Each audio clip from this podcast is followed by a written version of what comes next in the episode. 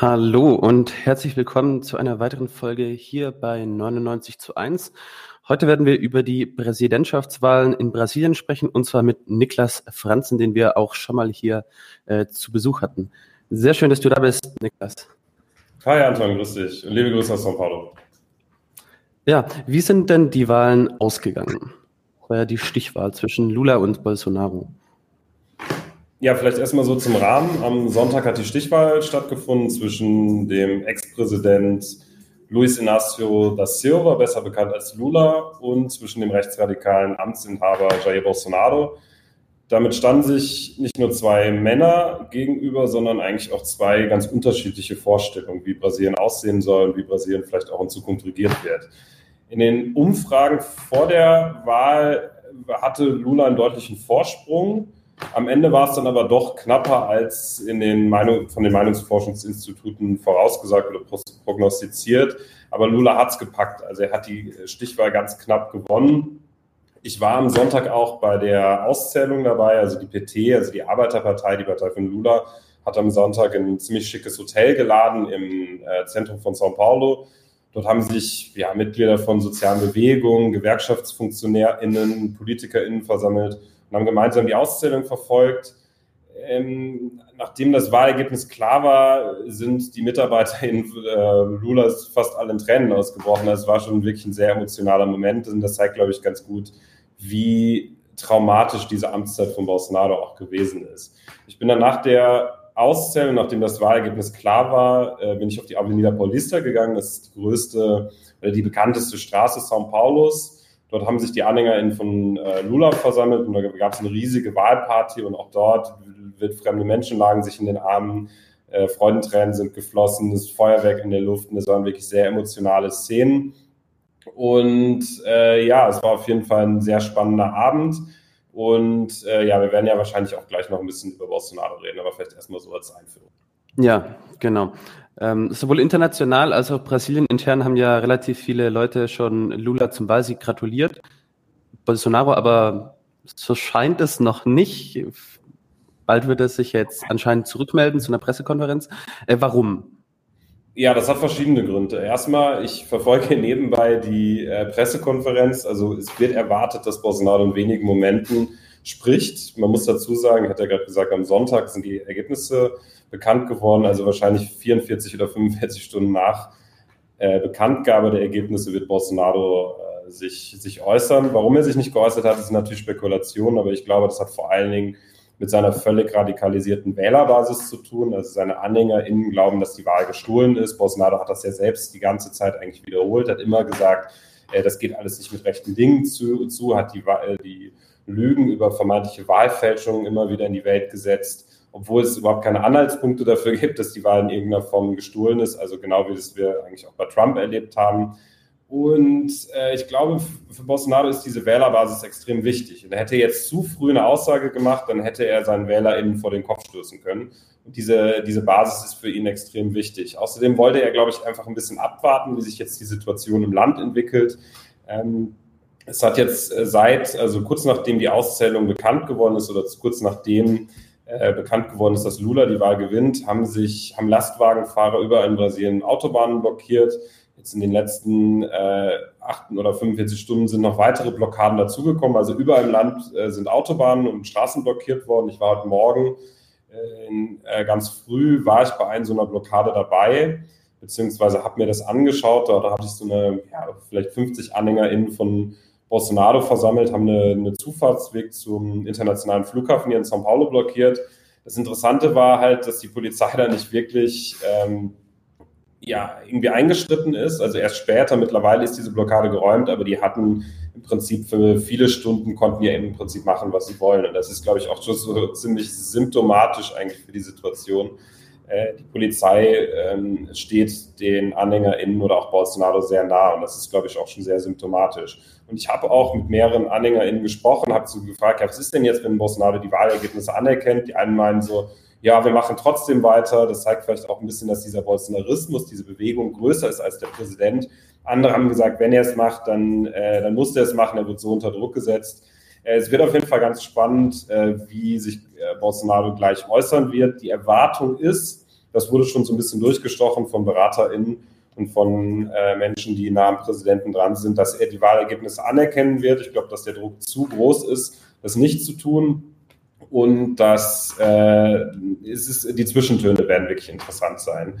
Und äh, ja, also die nächsten, würde ich jetzt mal so sagen, 48 Stunden werden wirklich ganz entscheidend für die äh, Zukunft Brasiliens. Ja, ähm, Thema der Druck ist zu groß. Jede Menge nationale Wahlbeobachtungsmissionen, gerade von Sozialdemokraten und so weiter. Ähm, warum sind die so wichtig heutzutage, diese internationalen Wahlbeobachtermissionen? Und was für eine Rolle spielen denn die Wahlbehörden bei solchen Auszählungen, was für eine Rolle hat auch die Polizei gespielt? Es gab ja auch Berichte über ja, gezielte Kontrollen in gewissen Regionen, die eben gehäuft Lula gewählt hat.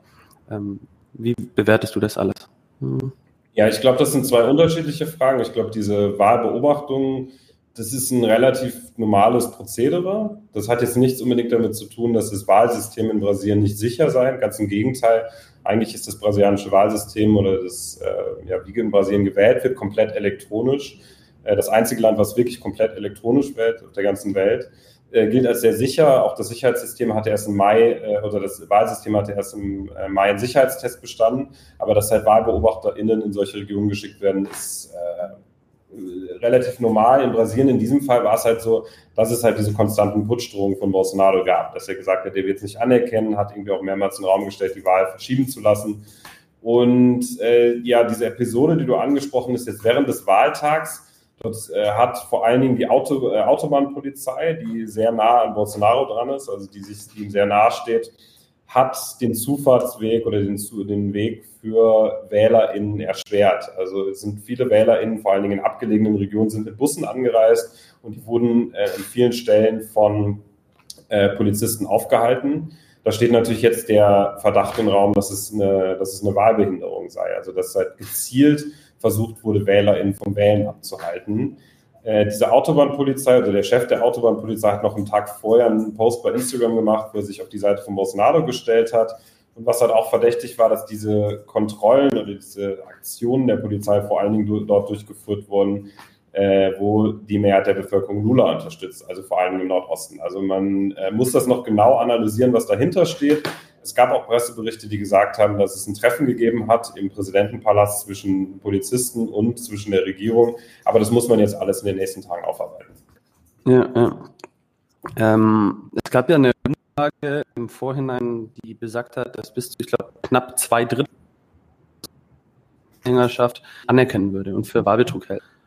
Ist jetzt sozusagen das Resultat dieser Stimmungssache, dass jetzt entweder Bolsonaro auf die Füße fällt oder ähm, von ihm sozusagen ja, versucht wird, zu einem Putsch aufzustacheln. Ja, also diese Zahlen sind ganz richtig. In zwei Drittel der WählerInnen Bolsonaros glauben den Ergebnissen nicht. Also ich glaube, Bolsonaro hat da schon wirklich was in den Köpfen von diesen Menschen gepflanzt. Und äh, ja, die Auswirkungen wird man jetzt halt sehen, oder sieht man jetzt auch schon, dass jetzt völlig fanatisierte Bolsonaristen auf die Straße gehen und ja, Zufahrtswege und Autobahnen blockieren, ist eine direkte Konsequenz aus diesen konstanten Drohung Bolsonaros zu dieser konstanten Delegitimierung äh, ja auch von so demokratischen Systemen und natürlich auch der Verbreitung von Hass und Hetze. Ähm, man muss natürlich aber jetzt trotzdem in den nächsten Wochen und Monaten das genau beobachten, wo es jetzt äh, wo es hingeht. Äh, ich würde schon sagen, dass die Institutionen in Brasilien stark genug sind, um auch so bestimmten autoritären Sehnsüchten des Präsidenten zu trotzen. Und auch, äh, es ist auch nicht so, es ist manchmal in bestimmten Punkten auch ein bisschen ambivalenter. Zum Beispiel das Militär steht auch nicht komplett auf der Seite von Bolsonaro. Da gibt es auch Generäle, die ihn äh, gar nicht so toll finden. Das hat viel mit seiner eigenen Rolle zu tun. Bolsonaro hat selbst seine Karriere beim Militär begonnen, hat aber ähm, relativ viel Unmut auf sich gezogen als junger Soldat. Er hat zum Beispiel mal einen Bombenanschlag geplant, um für den höheren Soll zu demonstrieren. Auch dieser pflegelhafte Ton passt nicht wirklich so zu dem, äh, zum Stil der Militärs. Also es ist aber trotzdem natürlich beängstigend, äh, die Nähe von bestimmten Kräften, Sicherheitskräften zu Bolsonaro, aber ich würde sagen, sowas, für sowas wie einen Putsch oder irgendwie so einen institutionellen Bruch sind die Bedingungen nicht gegeben. Äh, das hat auch dann mit der Rolle aus dem Ausland zu tun, gerade auch die Rolle der USA. Äh, Biden und Bolsonaro stehen relativ stark auf dem Kriegsfuß. Also äh, und haben also auch im Ausland wurde relativ schnell zu verstehen gegeben, dass sie so ein Experiment auf keiner Weise, in keiner Weise mittragen würden. Und es war auch schon sehr auffällig, wie schnell am Sonntag äh, Lula, äh, Bolsonaro, äh, Lula gratuliert wurde. Sorry. Äh, also Biden war einer der ersten Gratulanten. Dann kam Macron, dann kam Sanchez, dann kam Scholz. Äh, ich glaube, dass die Bedingungen für sowas wie so einen autoritären Aufstand oder Putsch einfach nicht gegeben sind.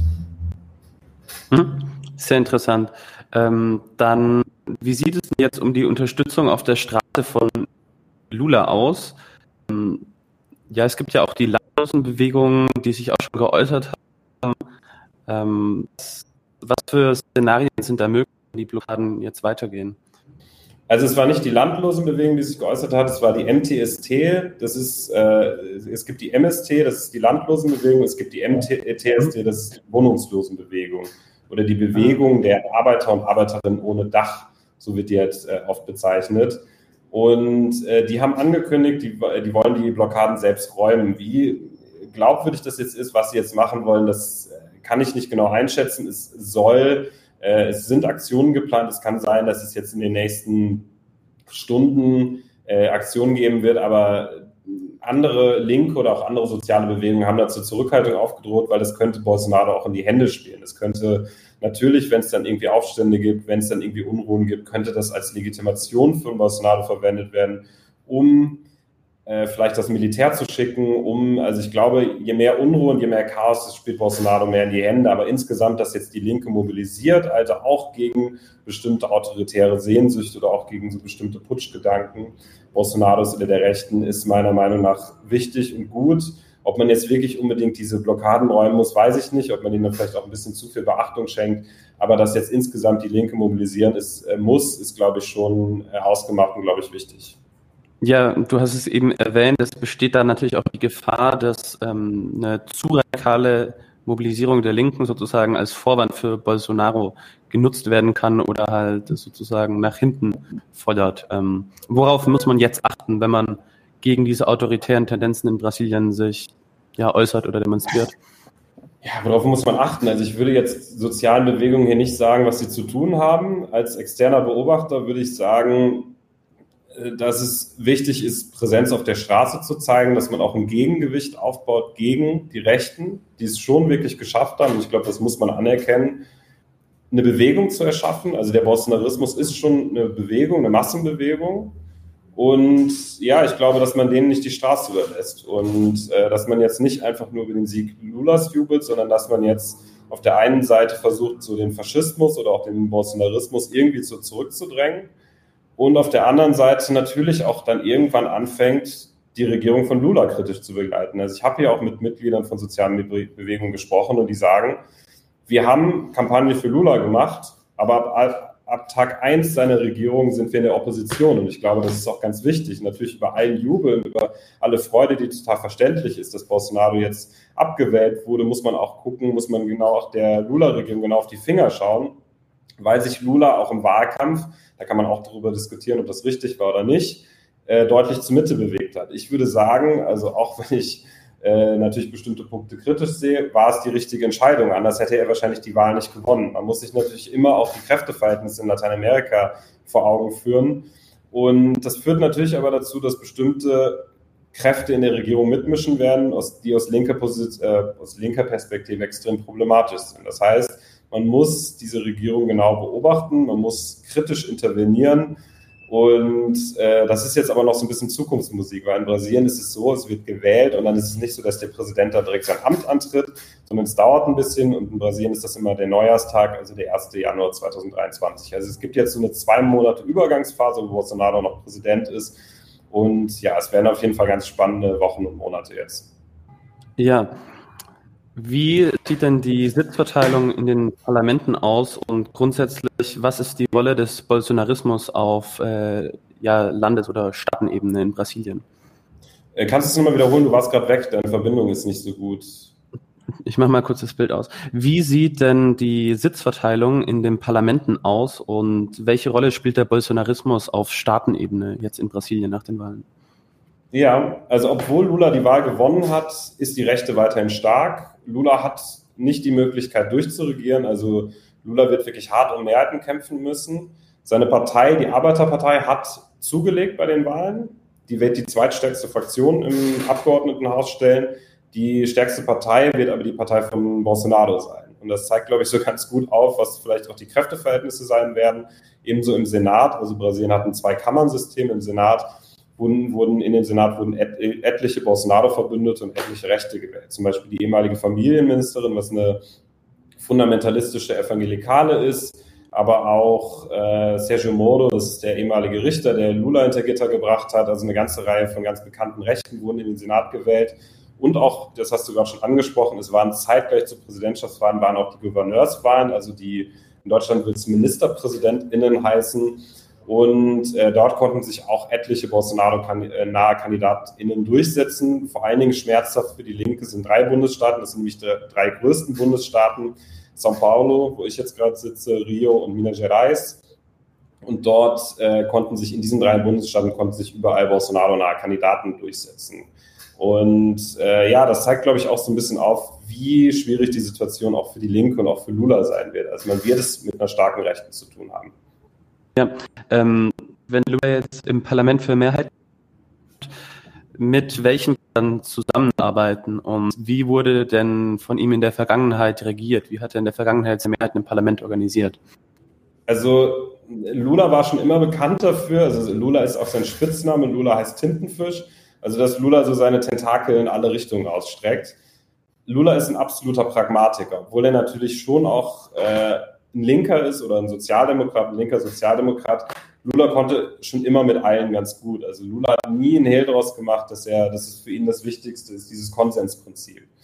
Und äh, das bedeutet, dass äh, also ich bin mir relativ sicher, dass seine Amtszeit auch, also seine zukünftige Amtszeit genau auch davon geprägt ist. Lula wird in, mit allen reden, das tut er immer, das hat er jetzt auch im Wahlkampf gemacht. Auf der anderen Seite ist, äh, auf der einen Seite hat er sich mit äh, sozialen Bewegungen zusammengesetzt, er hat die auch bei dem, äh, also so beim Wahlkampf haben die soziale Bewegung sehr stark unterstützt, er ist dann irgendwie in der Besetzung der Landlosenbewegung, hat sich so eine rote Cappy aufgezogen, irgendwie die Faust in die, in die, in die Luft gereckt. Auf der anderen Seite trifft er sich auch mit VertreterInnen der, äh, der Wirtschaftselite, und äh, das hat natürlich aber auch mit den Kräfteverhältnissen äh, zu tun, das habe ich ja gerade schon gesagt. Also in Brasilien ist es so, dass die alten Eliten und die Rechte schon immer stark war und ist und man kommt nicht um die herum. Also wenn man Präsident werden will, muss man sich auch mit diesen Kräften arrangieren.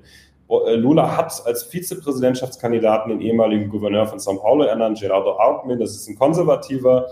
Und es wird jetzt einfach in den nächsten Tagen entscheidend sein oder in den nächsten Wochen, wie die Ministerien auch besetzt werden. Also es deutet sich an, dass äh, Lula eher einen Konservativen ins Wirtschaftsministerium nominieren wird. Das heißt, so der Spielraum für zu große Veränderungen wird wahrscheinlich ziemlich klein sein. Ich glaube, was interessant werden könnte, das war auch, ich habe ja gesagt, ich war bei der ersten Rede Lulas war ich in dem Hotel dabei. Und das fand ich sehr interessant, dass Lula relativ viel über Umwelt- und Klimapolitik gesprochen hat. Das kann auch damit zusammenhängen, dass im Raum einfach sehr viele internationale JournalistInnen waren.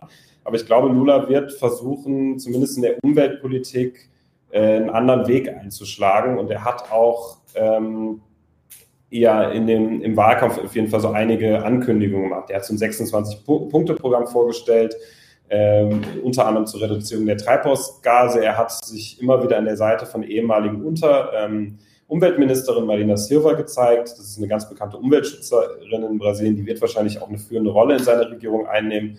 Und ich glaube, in dieser Hinsicht wird Lula versuchen, einiges wieder gut zu machen, weil auch seine eigene Amtszeit, also Lula hat schon zwei Amtszeiten regiert, auch von sehr heftig kritisiert wurde, weil Lula auch umstrittene Großprojekte ins, äh, ins Land geholt hat, vor allem nach Amazonien und äh, durch die indigene Familien zum Beispiel umgesiedelt wurden. Und äh, ich glaube, das ist aber, hat auch viel mit so einer Ansage ans Ausland zu tun. Also, dass Lula äh, bewusst ist, was äh, ja auch international auf dem Spiel steht, wie wichtig auch die Kontakte ins Ausland sind.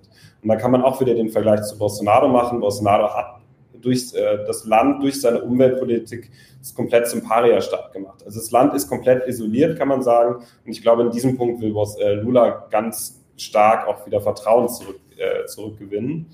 Und ähm, ja, also das deutet sich auch an, dass er damit wirklich erfolgreich ist. Ich hatte ja schon gerade angesprochen, wer ihm dann irgendwie kurz nach dem Wahlsieg alles gratuliert hat. Ja, was denkst du, wie wird denn Lulas ähm, Außenpolitik orientiert sein?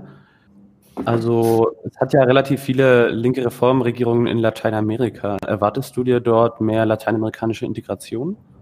Auf jeden Fall. Ich glaube, das ist auch was, was Lula ausmacht. Also die Süd-Süd-Kooperation oder Integration hat seine Amtszeiten, also seine ersten beiden Amtszeiten geprägt, hat den Kontakt zu vielen afrikanischen Staaten gesucht, auch nach China und Asien, vor allen Dingen aber auch die lateinamerikanische Integration. Und ich glaube, sinnbildlich dafür war, dass gestern so der erste internationale Gast, der hier äh, in São Paulo zu Besuch war, war gestern der argentinische Präsident. Äh, gibt es auch ein Video, wo die beiden sich umarmen und so sehr freundschaftlich äh, sich begrüßen, äh, die sich auch politisch, glaube ich, sehr nahestehen. Und ich glaube, das wird etwas sein, was für Lula extrem wichtig sein wird. Äh, aber trotzdem, Lula wird auch versuchen, eine Nähe zu den USA zu suchen. Auch Deutschland ist da ganz wichtig für Brasilien. Und äh, da komme ich wieder so zu dem ja, zu diesem Wesen von Lula. Also er versucht eigentlich immer mit allen ganz gut zu können. Also das, äh, ich glaube, das wird seine Außenpolitik auch diesmal wieder auszeichnen. Ja, ähm, so ist das. Jetzt ist es noch eine gute Weile, bis ähm, Lulas Amtseinführung ist. Was könnte denn bis dahin passieren? Ist jetzt der, der Blick in die Glaskugel. Ich weiß nicht, was wäre so, so ein Best Case und so ein Worst Case Szenario? Ja, wie du gesagt hast, das ist so äh, der Blick in die Glaskugel.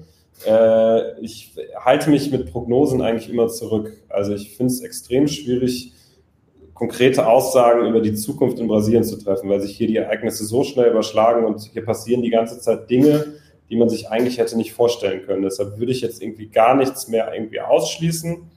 Ich glaube aber, dass das Wahlergebnis, obwohl es am Ende sehr knapp war und auch die Reaktionen auf das Wahlergebnis ganz klar gezeigt hat, dass sowas wie so ein autoritärer Umbruch mit dem Land nicht zu machen ist. Und ich glaube, das ist auch so die wichtigste Lektion jetzt aus den letzten ja, 48 Stunden oder 45 Stunden seit der Verkündung des Wahlergebnisses.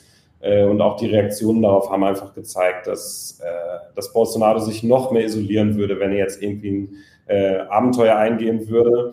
Aber wir müssen jetzt erstmal diese Regierungserklärung oder seine Erklärung abwarten. Also es, bis jetzt stehen da immer nur, also ich gucke hier nebenbei, äh, bis jetzt stehen da immer nur seine BeraterInnen und irgendwie JournalistInnen rum. Er lässt sich wirklich Zeit. Ähm, das heißt, wir müssen erstmal die nächsten, äh, ja, die nächsten äh, Stunden oder vielleicht auch Minuten abwarten, bis er seine Erklärung abgeht.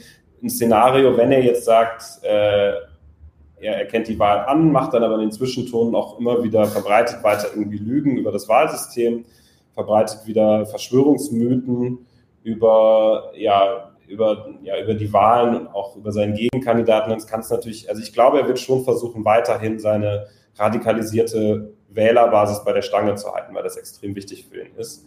Und aber ja, äh, wir können ja vielleicht in der Woche nochmal sprechen, vielleicht wird man dann mehr, vielleicht weiß man dann mehr. Mhm. Das heißt dann natürlich auch im Gegenzug, dass die ja, Destabilisierungsversuche, die Blockaden gegen die Amtseinführung von Lula weitergehen werden, wenn der dann diese Verschwörungsmythen weiter anfeuert.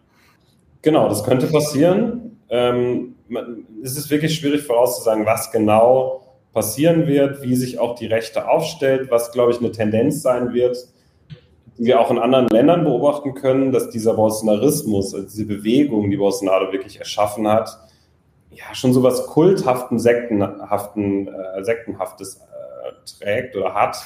Und das bedeutet dann auch, dass sich die AnhängerInnen von Bolsonaro auch immer wieder in solche oder immer weiter in so rechtsradikale Paralleluniversen zurückziehen. Also sie schotten sich immer mehr ab. Die haben so gut wie kein Korrektiv mehr, sei es jetzt irgendwie Medien, sei es jetzt irgendwie noch Menschen, die anders denken. Und das bedeutet, dass diese Menschen, äh, das sind jetzt nicht diese 49 Prozent der, äh, der Wahlberechtigten, die jetzt für Bolsonaro gestimmt haben. Der harte Kern sind vielleicht so 15 Prozent der Brasilianer. Aber trotzdem, diese Menschen werden sich weiter abschotten, werden sich weiter abkapseln. Und ich glaube, die werden sich weiter radikalisieren. Ob jetzt irgendwie mit einer Welle von Anschlägen gerechnet ist, weiß ich nicht. In Brasilien gibt es jetzt nicht so die Tradition wirklich von politischen Attentaten, jetzt mit ein paar Ausnahmen. Ähm, aber was natürlich besorgniserregend ist, dass diese Menschen zum Teil schwer bewaffnet sind, also bis an die Zähne bewaffnet. Ich war erst vor drei Wochen in so einem Schießclub, wo sich, wo auch der Präsidenten sehr treuer Bolsonaro-Unterstützer ist. Und das kann einem wirklich Angst machen, wenn man auch die Aussagen von diesen Menschen hört. Ähm, diese, ja, dieser Waffenkult hat natürlich auch damit zu tun, dass der Präsident selbst ein Waffennah ist und sich auch immer wieder mit Waffen zeigt und vor allen Dingen auch die Waffengesetze in Brasilien liberalisiert hat. Er ist nicht mit allen durchgekommen. In bestimmten Punkten hat ihm der oberste Gerichtshof einen Strich durch die Rechnung gemacht, aber schon mit bestimmten Initiativen war er erfolgreich und die Konsequenz ist, dass es einfach immer mehr Waffen in Brasilien gibt. Und äh, man kann da, glaube ich, auch ein bisschen so auf diese regionale Ebene gucken. Natürlich ist das immer nicht so schwarz-weiß. Ähm, der Nordosten wählt mehrheitlich Lula, das stimmt. Aber überall gibt es natürlich Bolsonaro-AnhängerInnen, aber Bolsonaro hat auch gewisse Hochburgen. Also ich war zum Beispiel jetzt für eine Reportage, war ich eine Woche lang in Blumenau. Das ist die Stadt, wo sich vor 150 Jahren die Deutschen angesiedelt hat. Das, ist, das sieht so aus wie so ein Heidelberg oder so. Da sind so Fachwerkhäuser, gibt Schnitzelrestaurants und passenderweise war da noch Oktoberfest, wie ich da war. Und äh, ich war dort mit Bolsonaro-AnhängerInnen unterwegs, war beim Trachtenverein, äh, im, äh, im, Schießverein. Und das ist wirklich beängstigend. Diese Leute haben einfach keinen Kontakt mehr sozusagen mit irgendwie andersdenkenden Menschen. Und das sind wirklich absolute Hochburgen von Bolsonaro. Das sind jetzt auch die Orte, wo die stärksten oder die meisten Blockaden, Straßenblockaden stattfinden. Und ich glaube, das äh, wird sich, ja, die Situation wird sich auch nochmal zuspitzen und äh, vor allen Dingen in diesen äh, wirklich Bolsonaro-Hochbogen wie im Süden, äh, in Blumenau oder auch in anderen Städten. Und das ist schon ziemlich krass, also wie ich abkoppeln, weil die glauben ja wirklich dann, dass ein Wahlbetrug stattgefunden hat. Das ist ja, ähm, ja, die sind, fest davon überzeugt. die sind fest davon überzeugt und das ist das Gefährliche. Das ist keine Strategie dieser Menschen, dass sie denken, wir müssen jetzt irgendwie an der Macht bleiben, wir müssen irgendwie unseren Präsidenten äh, im Amt behalten. Das ist die glauben, dass es wirklich, äh, sind fest davon überzeugt, dass die Wahl gestohlen ist. Das war ja in den USA nicht anders und da haben wir ja auch die Konsequenzen gesehen.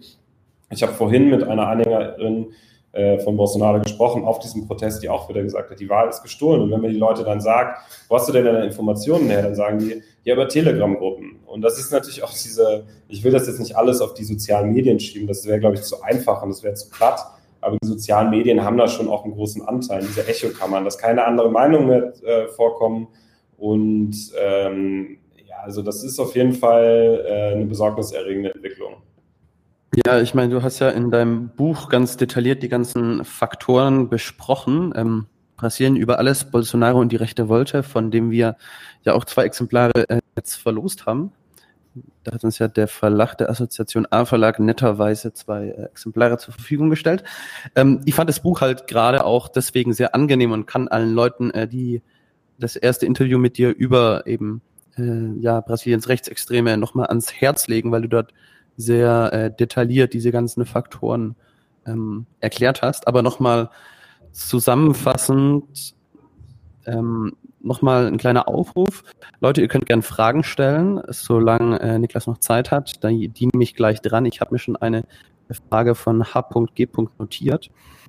Ähm, ja, was denkst du aber, was ist die Rolle von dem, dieser großen Anti-Lula, Anti-PT-Stimmung?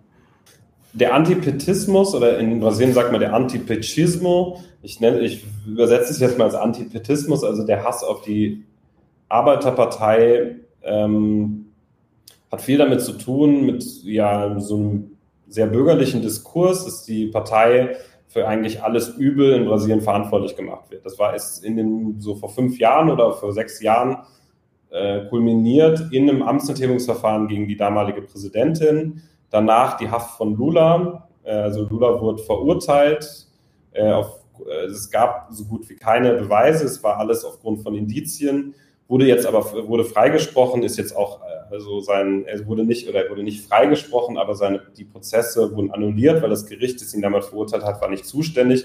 Aber dort hat sich bei vielen BrasilianerInnen so das Bild einer durch und durch korrupten äh, Partei oder auch Regierung durchgesetzt. Das hatte damals auch viel mit äh, so einem bürgerlich-rechten Diskurs zu tun. Das wurde damals auch befeuert vom Globo-Netzwerk, was so das größte äh, Medienimperium hier in Lateinamerika ist, die mittlerweile, das muss man auch dazu, und das ist ganz interessant, mittlerweile sehr, sehr kritisch gegenüber äh, Bolsonaro sind. Es ist jetzt ein Video aufgetaucht vom Sonntag, vom Wahltag, wo aus der Redaktion, wo die ähm, RedakteurInnen oder MitarbeiterInnen von Globo den Wahlsieg von Lula bejubeln. Also das kann sich auch ganz schnell hier drehen in Brasilien. Aber dieser Antipetismus speist sich natürlich auch noch aus anderen Gründen oder hat noch andere Ursprünge. Da spielt auch damit rein, natürlich sowas wie ein Klassenhass, dass die PT das schon auch geschafft hat, in der Amtszeit den, die Armut zu verringern, dass die auch, äh, die auch geschafft hat, die marginalisierte Bevölkerungsgruppen zum Beispiel an Hochschulen zu holen. Das darf man auf jeden Fall nicht äh, ja, geringschätzen sozusagen. Ähm, es werden immer zwei Beispiele genannt, warum so die weiße Mittel- und Oberschicht damals auf die Barrikaden gegangen ist, auch gegen die PT. Äh, man muss sich natürlich immer vor Augen führen, Brasilien ist ein Land, was von extremen Ungleichheiten geprägt ist, ein Land, was von extremem Rassismus geprägt ist.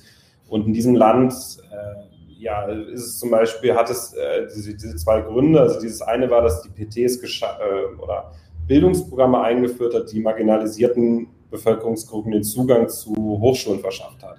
Und auf einmal mussten dann die Kids der Reichen oder der Mittelschicht mit armen Schwarzen aus der Vorstadt konkurrieren. Und das hat wirklich bestimmte Teile dieser Kräfte auf die Barrikaden gebracht. Ein zweiter Punkt, dass die PT Arbeitsrechte für Hausangestellte durchgeführt haben. Früher wurden die wirklich fast wie Sklaven behandelt. Die haben immer in kleinen Zimmern gewohnt. Die, die Hausangestellten haben zum Teil keinen Lohn bekommen, einfach irgendwie nur äh, Essen zur Verfügung gestellt und einen Raum ohne Fenster. Und die PT und äh, vor allen Dingen Gioma, die äh, Nachfolgerin von Lula, hat Verbesserungen durchgesetzt. Und auf einmal konnten sich Teile der Mittelschicht ähm, oder der Mittelklasse ihre Hausangestellten nicht mehr leisten. Und äh, ja, aus diesen Gruppen speist sich auch der harte Kern des Bolsonarismus. Also dieser Antipetismus, also der Hass auf die Arbeiterpartei, ist ein ganz wesentlicher Punkt äh, für, diesen, ja, für diesen Aufstieg des Bolsonarismus. Ja, wir haben eine Frage von H.G. Ähm, jetzt zu Bolsonaro. Gab es da nicht auch so hochbewaffnete rechte Gangs aus Ex-Polizeis und Militärs? Was ist die Rolle davon? Ja, die gibt es. Die werden äh, Milizen genannt. Die sind aber auf Rio beschränkt. Also ich äh, habe mich auch relativ viel mit diesen Milizen auseinandergesetzt. Das sind paramilitärische Gruppen, die setzen sich aus PolizistInnen, oder ich muss es glaube ich gar nicht gendern, das sind eigentlich alles Männer, die setzen sich aus Polizisten und Ex-Polizisten zusammen, vor allen Dingen auch in Spezialeinheiten, da sind zum Teil auch Militärs dabei, Gefängniswärter. Und das sind Gruppen, die mit Waffengewalt bestimmte Teile Rio de Janeiros äh, kontrollieren. Mittlerweile kontrollieren die mehr äh, Stadtviertel als die Drogengangs, also man muss sich das in Rio vorstellen, dass eigentlich jede äh, Favela, also jedes Armenviertel, wie es oft so ein bisschen abschätzig auch bezeichnet wird. Vielleicht sollte man den Begriff dann auch gar nicht verwenden. Also jede Favela oder Comunidade, wie man hier sagt, also Gemeinschaft in Rio von entweder von Drogengangs oder Milizen beherrscht wird. Und diese Milizen haben sich anfänglich so als Schutzorganisation für den lokalen Handel durchgesetzt. Sie haben versprochen, sie werden irgendwie mit dem Verbrechen aufräumen, sie wollen, sie werden Verordnung schaffen, aber haben, wurden relativ schnell so als äh, Kontrollinstanz äh, äh, haben sich etabliert und äh, ja, haben ein eigenes Gewaltregime äh, etabliert. Und in diesem Stadtteil müssen die Leute wirklich äh, Schutzgeld zahlen, da werden wirklich alle Leute abgezockt. Also selbst irgendwie die kleine Oma, die ihre Rente aufbessern will und Popcorn am Straßenrand verkauft, muss das Geld an die abdrücken. Und diese Milizen haben schon immer eine sehr enge Verbindung in die Politik und gerade auch zum Bolsonaro-Clan. Also Bolsonaro regiert nicht alleine, er hat nämlich auch drei äh, Söhne an seiner Seite. Ähm, also er hat insgesamt vier Söhne, drei sind auch in der Politik aktiv, stehen ihrem Vater eigentlich in nichts nach. Und äh, ja, diese äh, Milizen haben sehr enge Verbindungen zu den Söhnen Bolsonaros und auch zu Bolsonaro selbst. Da gibt es etliche Beispiele, da kann ich jetzt nicht im Detail darauf eingehen, falls das jemand interessiert. In meinem Buch habe ich ein ganzes Kapitel diesen Milizen gewidmet, die unter anderem auch äh, für den Mordanschlag an die linke schwarze Stadträtin Marielle Franco verantwortlich gemacht wird, die unter, äh, die vielleicht noch als kleine Fußnote, die auch äh, mit einer Waffe von Heckler und Koch ermordet wurde. Ja, und diese Milizen äh, sind auf jeden Fall sind eine kriminelle Organisation, die politisch rechts stehen, die sehr enge Verbindungen zu den Bolsonaros oder zu rechten Politikern in Rio haben. Aber ich würde die trotzdem jetzt nicht als den bewaffneten Arm des Bolsonarismus bezeichnen. Die sind in erster Linie Geschäftsleute und äh, ich kann mir nicht vorstellen, dass jetzt im Falle von einem von größeren Aufständen, dass die ihre Waffen, äh, die sind auch sehr, sehr schwer bewaffnet, dass die ihre Waffen äh, erheben werden und äh, versuchen, Bolsonaro im äh, Präsidentenamt zu, zu belassen. Und hier, hier schreibt noch H.G., das klingt erschreckend braunhemdig. Ja, das stimmt. Ja, das sind jetzt Geschäftsleute und der Faktor Korruption oder, oder Amtsmissbrauch, äh, das spielt da ja ziemlich rein. Ähm, ja, hältst du die, die Institutionen in Brasilien für stark genug, dass, äh, also dass Bolsonaro ist oder auch deren Kalkül, dass die sich jetzt nicht äh, eine Rechnung machen, jo, wenn wir es irgendwie schaffen, Bolsonaro im Amt zu halten, dann wird sich das für uns auszahlen? Oder sind die schlau genug, um zu wissen, dass sie sich lieber nicht mit den ja, Institutionen, die hoffentlich stabil genug sind, äh, anlegen sollten? Weil das dann ich glaube, die können, die wissen, dass sie nicht zu weit gehen können, weil denen auch immer wieder die Grenzen aufgezeigt wurden. Also vor allen Dingen den obersten Gerichtshof. Ich glaube, der spielt eine ganz entscheidende Rolle. Es wurde zum Beispiel, es wurden ganz bekannte rechte YouTuberInnen und JournalistInnen wurden in den letzten äh, Monaten und Jahren äh, verurteilt vom obersten Gerichtshof. Es gab eine ganze Reihe von ganz wichtigen Entscheidungen. Und ich glaube aber trotzdem, dass das bei bestimmten Bolsonaristen den Hass auf diese Institutionen noch weiter anheizt. Also ich glaube, dieser Verschwörungsmythos so des Establishments oder des großen Systems, was sich gegen Bolsonaro verschworen hat, ganz zentral für den Bolsonarismus ist. Das ist, glaube ich, so die Triebfeder dieser, dieser Bewegung auch ist. Das ist halt, äh, ja, so, das ist ähnlich wie in den USA, wo halt auch viel von Deep State geredet wird. Die reden hier nicht von Deep State, aber die reden dann vom äh, großen System oder vom Establishment. Und äh, ich glaube, man muss trotzdem halt gucken. Also ich glaube, bestimmte Kräfte in der Politik sind aber auch opportunistisch genug, um jetzt nicht zu weit zu gehen. Für die steht halt auch viel auf dem Spiel. Und äh, ich kann mir nicht vorstellen, dass bestimmt, also ich kann mir vorstellen, dass bestimmte Kräfte auch ganz schnell dieses sinkende Boot verlassen werden, falls es jetzt wirklich vorbei ist. Falls ihr jetzt übrigens im Hintergrund irgendwie Gebrüll hört und irgendwie so Menschen, die auf Toch, äh, Kochtöpfe schlagen, dann hat das damit zu tun, dass jetzt wahrscheinlich, ja, gerade Bolsonaro seine Rede begonnen hat und dass hier in meiner Nachbarschaft äh, gegen ihn protestiert wird. Interessant. Äh, ich habe jetzt nichts gehört, aber vielleicht haben die Zuschauer was gehört. Noch eine Frage von Sojus31. Ähm, Im Gegensatz zu beispielsweise Argentinien gab es in Brasilien ja keine richtige Aufarbeitung der Militärdiktatur. Äh, kann Lula da einen Prozess anstoßen, um der Faschisierung entgegenzuwirken? Ja, gute Frage. Ähm, das stimmt. In Brasilien, also vielleicht erstmal zum Kontext, Brasilien war zwischen 1964 und 1985 eine rechte antikommunistische Militärdiktatur. Äh, es wird oft hier der Vergleich in Brasilien oder es wird oft gesagt von rechten Kräften, ja, eigentlich war es ja keine richtige Militärdiktatur. Es sind ja nicht so viele gestorben wie in Chile und Argentinien. Das stimmt, aber natürlich ist es völlig äh, ja, fast schon zynisch irgendwie Tote gegeneinander aufzurechnen. Und auch in Brasilien wurden tausende Menschen gefoltert und Exil gezwungen und auch mehr als 400 Menschen ermordet. Und in Brasilien hat es nach der Militärdiktatur hat es eine Generalamnestie gegeben. Das, das bedeutet, es hat ähm, im Prinzip äh, wurden alle, wurde kein einziger Täter für seine Taten bestraft. Also bis heute gab es keine, keinen Täter, der bestraft wurde, keine Täterin. Äh, das war in Argentinien ja zum Beispiel anders. Und ähm, das ist, glaube ich, ganz entscheidend auch für den Aufstieg des Bolsonarismus. Also die, man hat sich nicht mit der Geschichte auseinandergesetzt, mit der eigenen Geschichte hat sie nicht aufgearbeitet. Und ich glaube, dass halt das ganz wesentlich dazu beiträgt, dass zum Beispiel Bolsonaro sich ins Fernsehen stellen konnte oder äh, bekannt geworden, oder ich sage mal so, die, bekannt, wie Bolsonaro wirklich in einer breiteren Öffentlichkeit bekannt wurde. Es war beim Impeachment von Dilma Rousseff, von der Ex-Präsidentin. Das war eine Abstimmung im äh, im Abgeordnetenhaus und da sind alle einzelnen Abgeordneten nach vorne getreten. Bolsonaro war damals noch ein Abgeordneter er ist nach vorne gegangen, hat gesagt, er stimmt mit Ja, natürlich, für das Amtsenthebungsverfahren. Und er hat gesagt, er widmet seine Stimme Carlos Alberto Huster. Wer war das? Das war so einer der bekanntesten Folterer Brasiliens, der unter anderem auch Dilma Rousseff, die damals im Widerstand aktiv war, äh, höchstpersönlich gefoltert hat. Also äh, diese, Auf, diese, diese Aussagen haben aber nicht wirklich zum großen Aufschrei geführt. Also das ist, glaube ich, ganz symptomatisch auch für diese Rolle, äh, die Bolsonaro einnimmt und auch diese Geschichte in Brasilien einnimmt. Und äh, ob Lula da jetzt wirklich entgegenwirken kann, weiß ich nicht. Gioma hat es versucht in ihrer Amtszeit. Sie hat eine Wahrheitskommission eingerichtet hat sich damit aber sehr viel Feinde auch im Militär gemacht. Und das ist auch wieder diese Kräfteverhältnisse, zu weit kann man da einfach nicht gehen. Ähm, Lula, äh, glaube ich, ich glaube, dass das jetzt nicht unbedingt Priorität in der Regierung von ihm haben wird.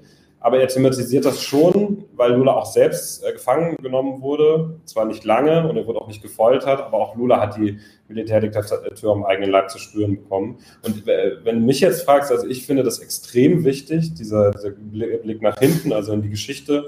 Und ich glaube halt, äh, dass diese, dieser, ähm, ja, also die, die Aufarbeitung der Geschichte extrem wichtig ist, um, wie du jetzt sagst, die, die, dieser Faschis Faschisierung äh, entgegenzuwirken. Noch eine weitere Frage von Exos. Guten Abend. Wie werden denn die Richter am obersten Gerichtshof bestimmt? Äh, könnten die Bolsonaristas da Einfluss nehmen? Eine gute Frage auch, weil das ganz wichtig ist, in den letzten Wochen auch sehr breit diskutiert wurde. Also Bolsonaro hat mehrmals gesagt, er will die äh, Zusammensetzung des obersten Gerichtshofs verändern. Der hat eine ähnlich äh, wichtige und entscheidende Rolle wie in den USA. Was das oberste Gerichtshof entscheidet, ist im Prinzip Gesetz oder ist, ist gesetzt, sagen wir mal so.